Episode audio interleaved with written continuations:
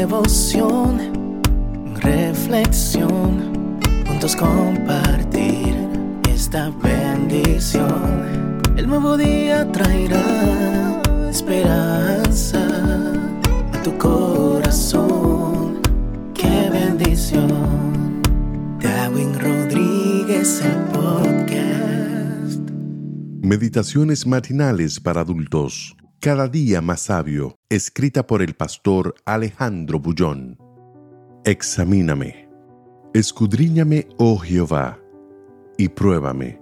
Examina mis íntimos pensamientos y mi corazón. Salmos 26, 2. Este salmo fue escrito en la época del hambre que asoló a Israel durante tres años. El contexto nos muestra que la nación atravesaba un período de crisis. David tenía en ese entonces 58 años de edad y como siempre hizo en los momentos de crisis, se dirigió a Dios en busca de socorro. El relato bíblico narra esta historia así. Hubo hambre en los días de David por tres años consecutivos, y David consultó a Jehová, y Jehová le dijo, Es por causa de Saúl y por aquellas casas de sangre, por cuanto mató a los gaboanitas. Había una historia vergonzosa en el pasado de Israel.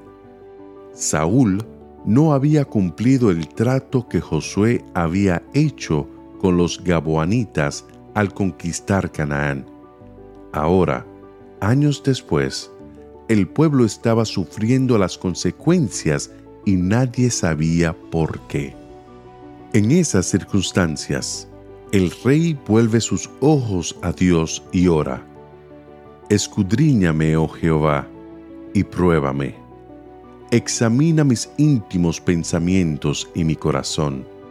David sabía que no era culpable de la crisis que enfrentaba hay momentos críticos de los cuales tú no eres responsable. No siempre el sufrimiento es el resultado de los errores que tú hayas cometido. Muchas veces tú experimentas el dolor como consecuencia de los errores cometidos por tus antepasados. David pasaba por uno de esos momentos y dice al Señor, examíname pruébame. No mires solo mi conducta exterior, mira mis sentimientos y pensamientos íntimos. Tú sabes que en este caso yo soy inocente. En la vida puede haber muchos errores, puedo haber fallado muchas veces, pero en este caso, Señor, yo no tengo la culpa. La Biblia afirma que no hay justo ni aun uno. ¿Cómo podía el salmista tener el atrevimiento de pedir a Dios que lo probara si todos los que pecaron están destituidos de la gloria de Dios? Tal vez la respuesta está en el versículo 3, donde David apela a misericordia divina. En hebreo, misericordia, yacer, significa bondad, amor constante, gracia, fidelidad, clemencia.